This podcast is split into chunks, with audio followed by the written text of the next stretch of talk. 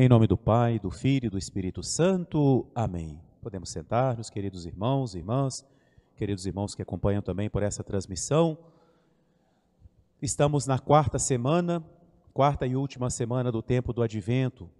O Natal está pertinho. Na próxima semana já celebraremos o Natal. Então a igreja nos convida é, que nós aproveitemos bem esta semana para nos prepararmos para o Natal. É o momento final dessa preparação. Preparar-nos para que o Natal não seja somente uma celebração externa. Claro, muito menos que não seja uma celebração quase que pagã. Queremos muito mais do que isso, mas queremos que o Natal seja algo que aconteça também na nossa família, na nossa vida, no nosso coração. Que nosso Senhor renove em nosso coração a sua graça, aquelas graças especiais que ele trouxe no Natal. E por isso precisamos dispor o nosso coração. É bom criar em nós essa expectativa pela chegada do Natal, não é? Quando estamos esperando algo que de que nós gostamos, não é? Vem em nós aquela ansiedade, aquela expectativa. É assim que devemos estar nessa semana. A própria liturgia nessa semana reza de uma forma tão bonita. Diz muitas vezes assim: "O Senhor está perto".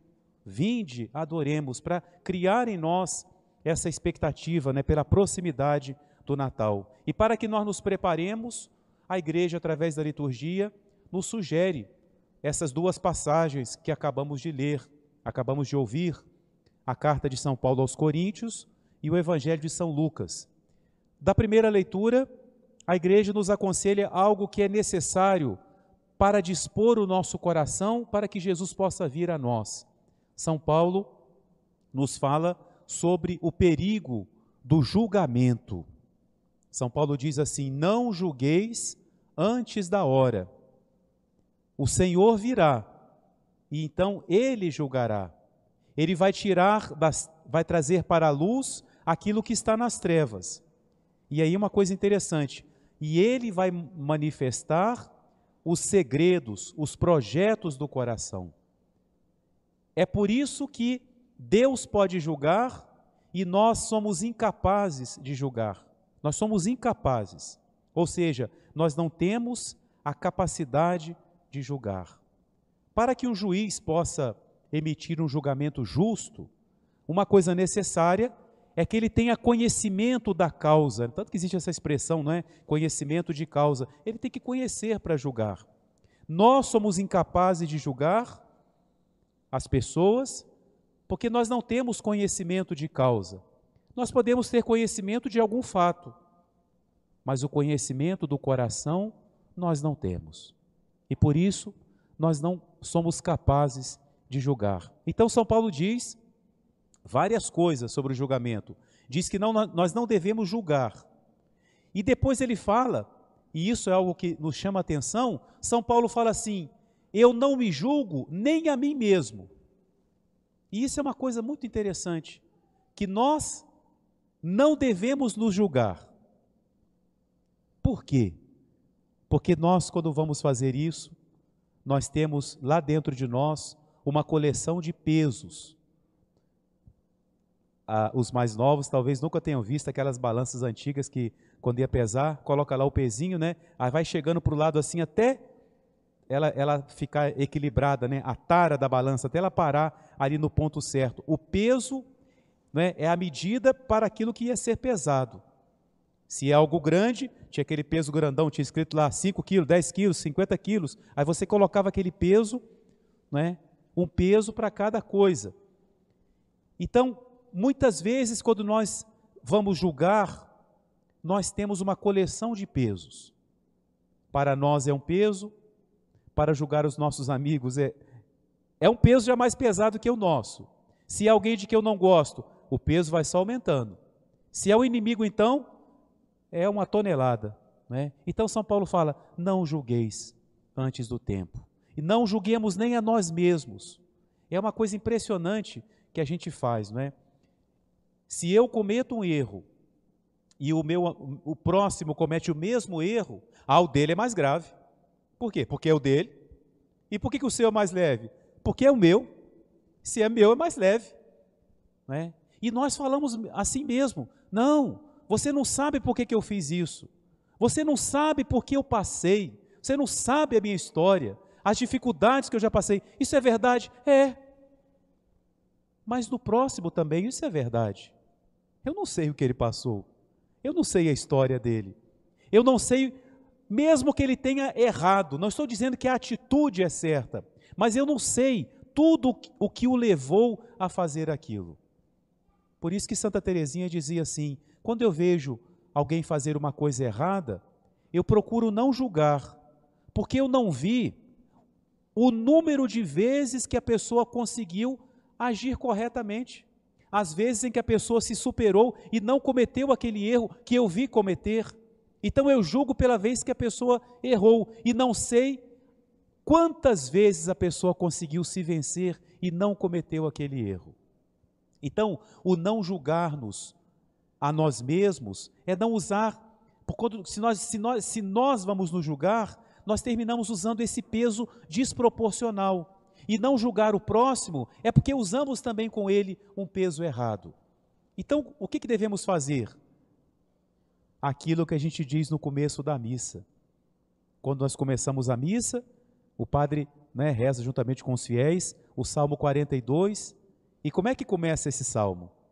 Yudica me Deus. Senhor, julgai-me. Isso pode parecer muito forte pelo coração. E Deus vê no coração quando muitas vezes o nosso erro é mais resultado de uma fraqueza do que de uma malícia, e Deus vê isso. E por isso que ele nos perdoa. Ele sabe que a maioria dos nossos erros é fraqueza, é debilidade, é consequência do pecado original, não é malícia, não é aquele pecado frio. E por isso ele, ele pode nos julgar bem. Né? Então, que Deus nos julgue, que nós peçamos isso a Ele e que nós evitemos o julgamento, não é? Deus não nos constituiu juízes. Quantas coisas, meus irmãos, tomam o nosso tempo, gastam as nossas energias, e Deus não vai nos pedir conta de nada disso. Quanto tempo a gente perde, perde, às vezes, discutindo certos assuntos, né? emitindo nossas opiniões, às vezes até nos, nos indispondo com as pessoas, e lá no tribunal de Deus, Deus não vai perguntar nada disso. Vai perguntar como que nós rezamos, como que nós praticamos a caridade, como que nós vivemos a nossa fé, não é? Então, esse conselho de São Paulo, deixai que o Senhor julgue quando ele vier. É? E no Evangelho, a igreja nos apresenta, pela terceira semana seguida, ela nos apresenta São João Batista. Alguma coisa a igreja quer dizer com isso? Três semanas do advento, o evangelho é quase que o mesmo, apresentar-nos João Batista. E hoje a igreja nos apresenta o essencial da pregação de São João Batista. E qual é o essencial da pregação dele? Preparai o caminho do Senhor. Ou seja, Jesus está vindo ao nosso encontro. O Natal está aí, está uma semana. E nós precisamos então preparar um caminho para que Jesus possa vir até nós não é? Ou que para ou que nós possamos ir até ele, como os pastores foram, como os magos foram, todos fizeram um caminho. Até São José e Nossa Senhora fizeram uma, uma, um longo caminho até o Natal de Jesus. Então São João Batista fala: preparem os caminhos. E aí ele, ele usa a comparação de uma estrada. Se São João Batista vivesse hoje, ele seria um excelente construtor de rodovias, né? porque ele entendia muito de estrada. A estrada dele é perfeita, não teria acidente. Ele fala assim: preparai os caminhos do Senhor, enchei, aterrai os vales. Então a estrada não vai ter descida perigosa. Não tiver uma descida, um buraco, uma grande depressão, vamos aterrar. Vamos encher aquilo que está muito baixo. Aqui está faltando, vamos aterrar. De repente tem uma montanha, tem uma serra, vamos abaixar essa montanha. Essa, eu quero uma estrada sem descida perigosa e quero uma estrada sem subida difícil. Olha que estrada boa. Então, os vales serão aterrados, as colinas serão rebaixadas, depois, os caminhos tortuosos, ou seja, cheios de curvas, vão ser endireitados. Não tem curva perigosa, não vai ter acidente. E, finalmente, os caminhos ondulados, quando o asfalto, né, a estrada tem aquelas aqueles tobogãs, aquelas ondulações que também são perigosas, tem que aplanar. Então é uma estrada sem descida perigosa, sem subida difícil, sem curva perigosa e sem ondulações. Um caminho perfeito. É por esse caminho que Jesus vem a nós, é por esse caminho que nós vamos a Ele. Qual é o sentido dessa estrada de São João Batista? Encher os vales, aterrar. Significa aquilo que está faltando em nós. Agora, né, no Natal a família se reúne para fazer a ceia, para celebrar o Natal. Às vezes se reúnem várias famílias e, e combinam assim: olha, vamos preparar as coisas do Natal. Logo alguém pergunta: o que está faltando? Então é a primeira pergunta para essa semana para nós. O que é que está faltando na minha vida para que Jesus que está ali tão pertinho, está a uma semana de mim, o que é que falta na minha vida para que Jesus venha a mim? Para que ele não passe direto no Natal. O que que falta na minha vida? Porque a vida cristã, às vezes a gente pode errar pelos atos, ou podemos errar também pelas omissões. Então o que que falta na minha vida para que Jesus possa chegar até mim? É a primeira pergunta para nós refletirmos durante a semana. Segunda figura, e aí vai vir a segunda pergunta: rebaixar as montanhas. Na nossa vida, às vezes, falta alguma coisa, e às vezes na nossa vida há coisas que estão demais. Então, o que, que está demais na minha vida? O que, que está sobrando? E aí, para responder essa pergunta, nós podemos começar até do nosso guarda-roupa até chegar ao nosso coração. O que, que está sobrando na minha vida? Egoísmo, preguiça, orgulho, vaidade, apego, a lista pode ser muito grande. Não, não afirmei nada. Deixe como pergunta, não é? O que, que está a mais na minha vida para que Jesus venha? Meus irmãos, o nosso coração é muito pequeno. Se estiver sobrando muita coisa aqui, não cabe o menino Jesus, não cabe a Sagrada Família. Então temos que tirar aquilo que está que tá demais, aquilo que não combina com a chegada de nosso Senhor. Não é? Tem uma história é, muito bonita que é, a, Jesus chega na casa de uma pessoa, né? e quando ele bate na porta, a pessoa fala: Jesus, espera aí, o senhor não pode entrar ainda não, que eu preciso de arrumar a minha casa. Escondeu lá um monte de coisa, tirou aquilo que não convinha, não é? Jesus vem ao nosso coração. O que está a mais aqui? Está sobrando? Está demais na minha vida, no meu coração? É a segunda pergunta. Continuando a comparação de São João Batista, as curvas. A estrada que não é reta, a estrada que não é direita, que não é direta, significa aquilo que está errado? O que, que eu preciso corrigir na minha vida, endireitar na minha vida? Fazer aquilo que falta, tirar aquilo que sobra e corrigir aquilo que está errado.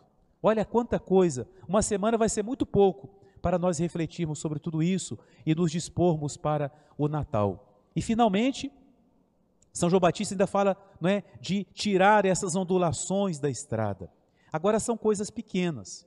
Não basta nos preocupar com as montanhas, não basta nos preocuparmos com os vales que faltam em nós, mas nós precisamos ver também os detalhes.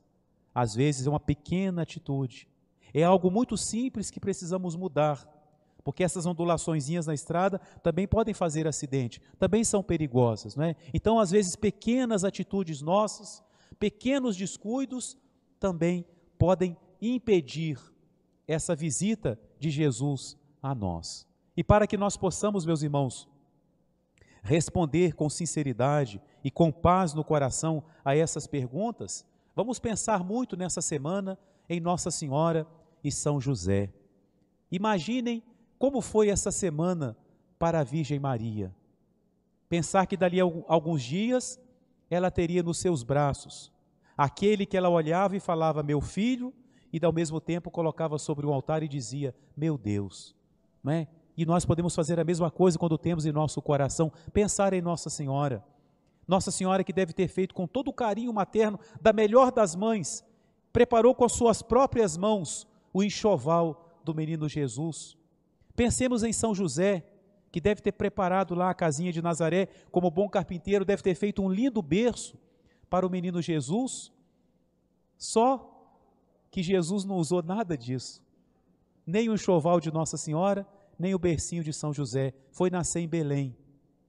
E lá, São José e Nossa Senhora tiveram que improvisar tudo, ou melhor, tiveram que em pouco tempo fazer o que eles podiam. Tiveram que transformar o curral no quartinho do menino Jesus. Tiveram que transformar o coxo no berço do menino Jesus. E conseguiram.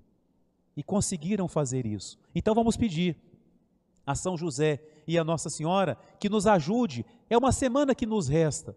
Que eles nos ajudem a preparar o nosso coração, não é? A aterrar, a fazer aquilo que falta, a tirar o que sobra, a corrigir o que está errado, não é? A olhar para os detalhes, para que nosso Senhor possa vir a nós, para que a gente possa, com toda alegria, no dia do Natal, cantar e cantar com todo o nosso coração aquelas palavras do Noite Feliz, não é? Dorme em paz, ó Jesus, que o nosso coração seja esse berço, onde Jesus possa dormir em paz, e não lugar onde ele estaria incomodado, onde ele não, não, não estaria no aconchego como ele estava na gruta de Belém. Que Nossa Senhora e São José nos ajudem nessa preparação.